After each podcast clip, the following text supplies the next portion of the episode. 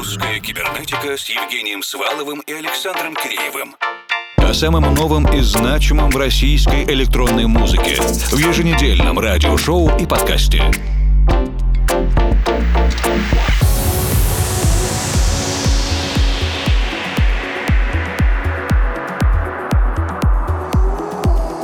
Добрый вечер, дорогие друзья. Мы дожили, мы добрались, мы составили. Это годовой отчет русской кибернетики за 2022. Минимум слов и наша традиционная ежегодная попытка уместить 12 месяцев в 120 минут.